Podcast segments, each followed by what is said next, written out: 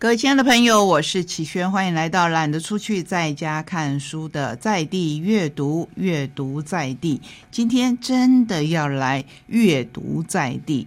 首先要跟您介绍一本发行量只有小小的，由我们台东县政府社会处所出版的《路》，副标叫做《百岁风华行》，里面介绍的是台东县百岁人类故事写真。也就是有他们的照片，这些爷爷奶奶如果是健康快乐，还有儿孙满堂，会让人家觉得非常的幸福。不过，你想想看，一百岁了，即便是好的机器用一百年，也难免有磨损。在这个时候，一百岁究竟是祝福还是负担呢？这是这一次这一本书。跟去年第一次尝试做百岁人类记录有略为不同的地方。非常荣幸的是，我参与了这一本书的写作。二十一位当中，我写了四位，啊，其中有一位是关山的于金花奶奶。我觉得她是一个非常有福气的奶奶。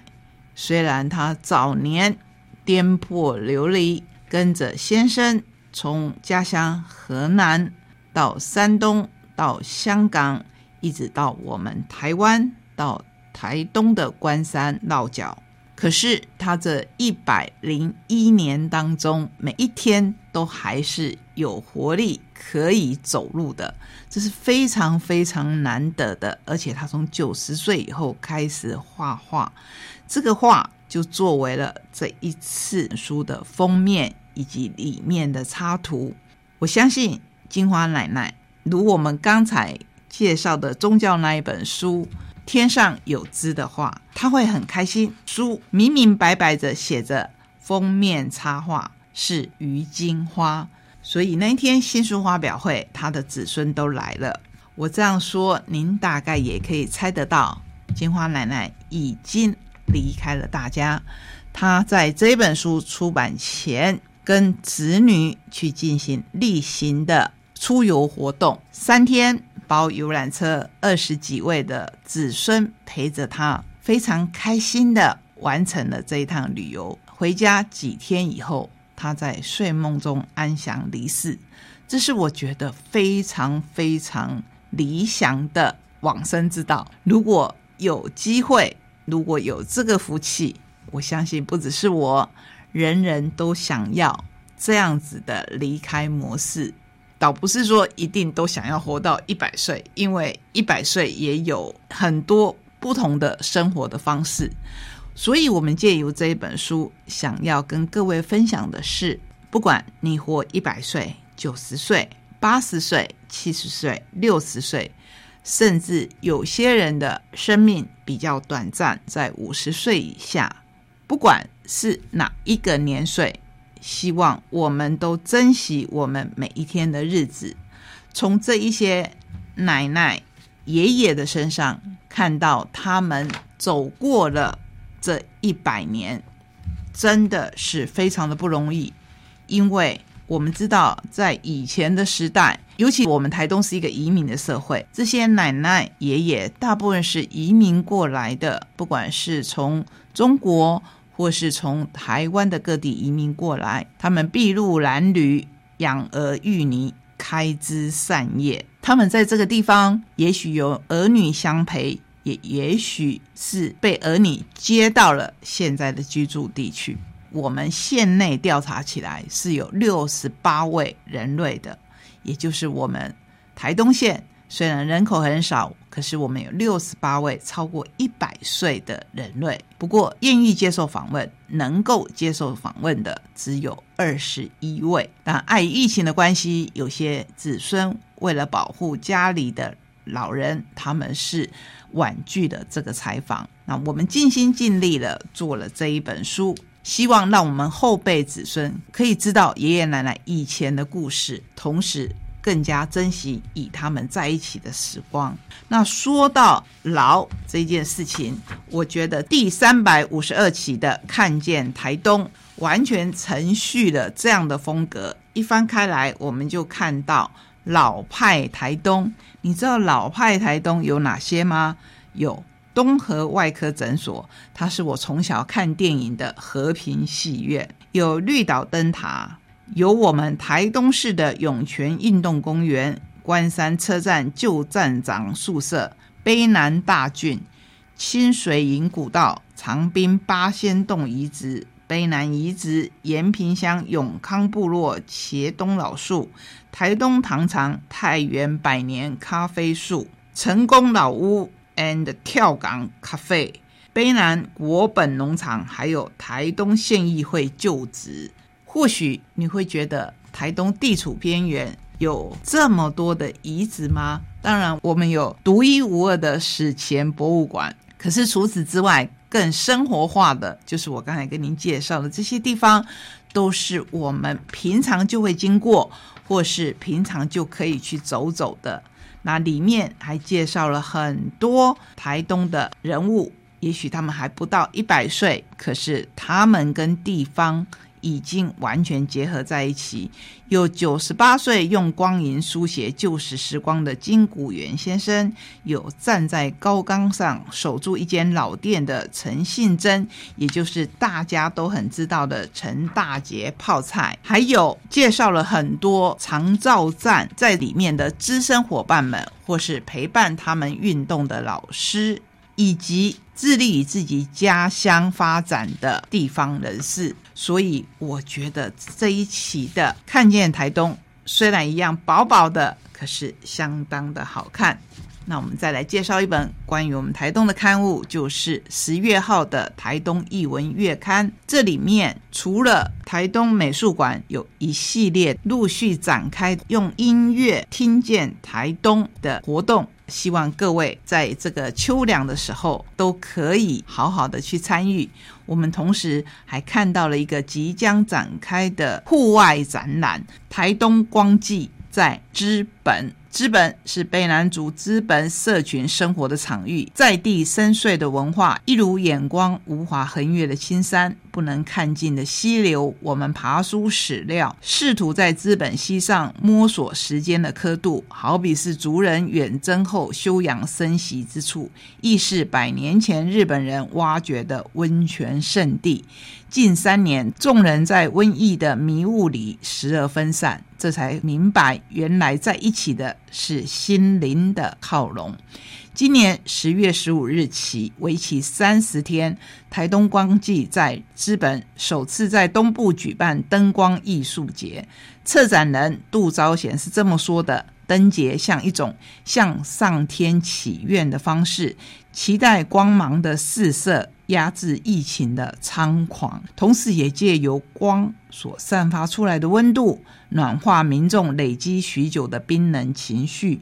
凝聚在资本温泉区的光季，是土地出生的旭日，为无尽的黑夜撑起向光的希望。你一定听过一个故事：一个国王要他三个孩子出去找可以填满一个屋子的东西，好让他判断谁可以接位。那第一个孩子、第二个孩子带回来的都是很大很大的东西，可是第三个孩子他带回来的只是一根蜡烛，点燃的蜡烛光就充满了一世，这就是光可以给我们的力量，也是这一次光季希望带给大家心中的温暖。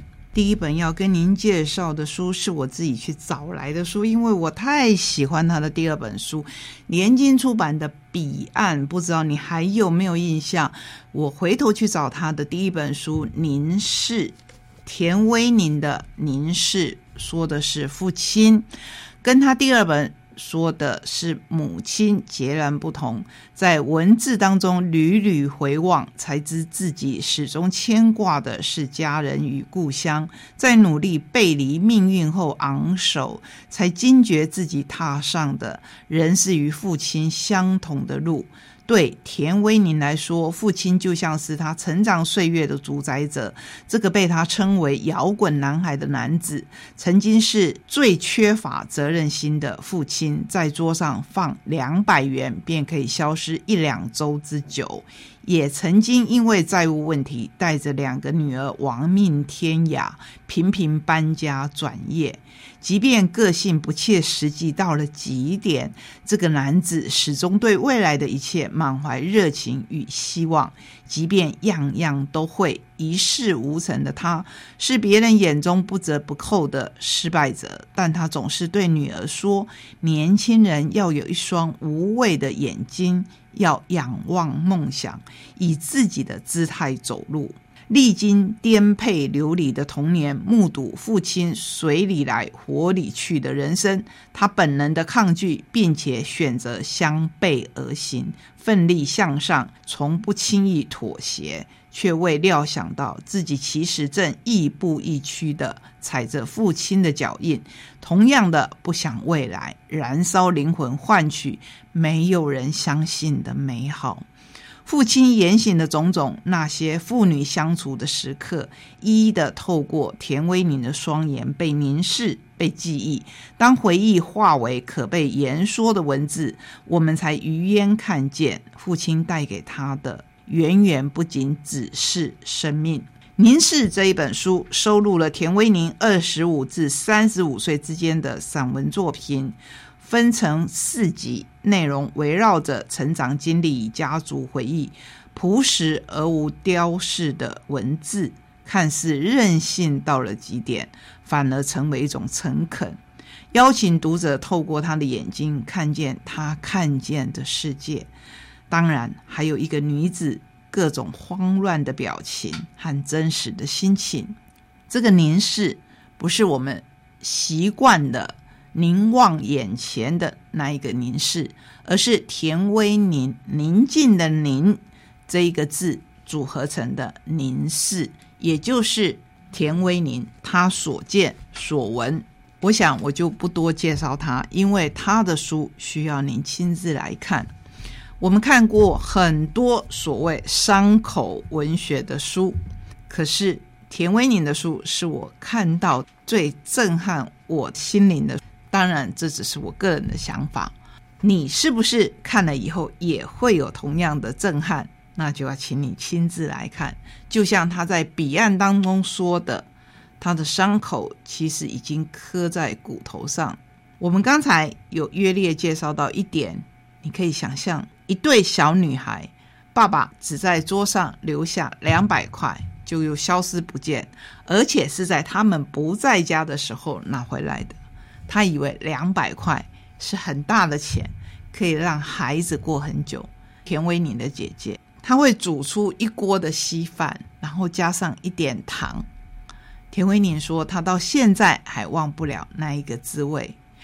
其他的，我们也可以看到他受到的羞辱，比如说，他只有一套衣服，在北部那一个潮湿的地区。他的校服永远是洗了以后，可能还没有干，就必须再穿去上学。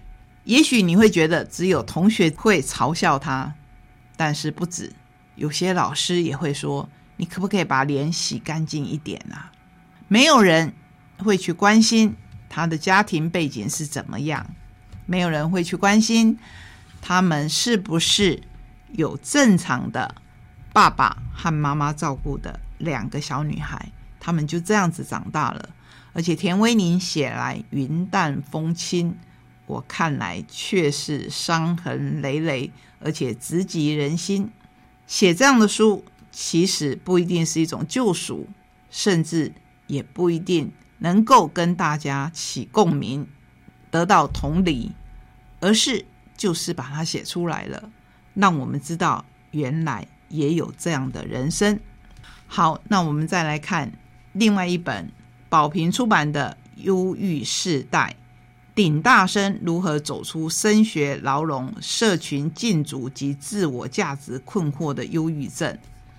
我们可曾想过，孩子为了获得大人的认同与爱，为符合社会的期待，他们残忍的鞭策自己。周记如果没有被老师念到，表示我不够优秀。段考如果掉到第三名外，就是我不够努力。其他同学都没事，只有我受不了，一定是我太脆弱了。本书的作者庄明翰是家中的独子，从小父母送他学才艺，读高中完全没有补习，考上张师大之后转学正大。他担任班带，也参加戏排、戏羽，就是排球队、羽球队。知福自宫及高教生根计划等等，更是同学朋友倾诉心事的对象。他的一切完美，但是他崩溃了。他说：“我是一个自卑的人。”这是一个忧郁世代。你了解你的孩子吗？或者你了解自己吗？当我们在事事要求完美，不论是对自己或是对周遭的人，这样的当下。你知道，忧郁世代已经在慢慢形成。有些孩子上一秒看似快乐，或者他平常看不出异状，可是当他在坠落的那一刻，你接得住他吗？这是我们要把这一本书介绍给大家的理由。最后，我要以一本或许是大家很需要的工具书。来作为今天旅程的终结，这是亲子天下实战教育系列第三十五期高中学习历程档案全攻略。这一本薄薄的杂志里面介绍了完整的首届一百零八课纲生申请入学六百位以上大学审查教授的完整调查，在这里面。一张表让你看懂高一到高三的学涯规划重点。第一手书神资料大公开，掌握大学最看重的五个要点，还有关键问答：什么是最吸睛的学党和最雷的学党？里面还有申请大学抢先看，请来八所顶大的教务长谈。他们要什么样的学生？审查教授解密各学群书审资料要怎么做？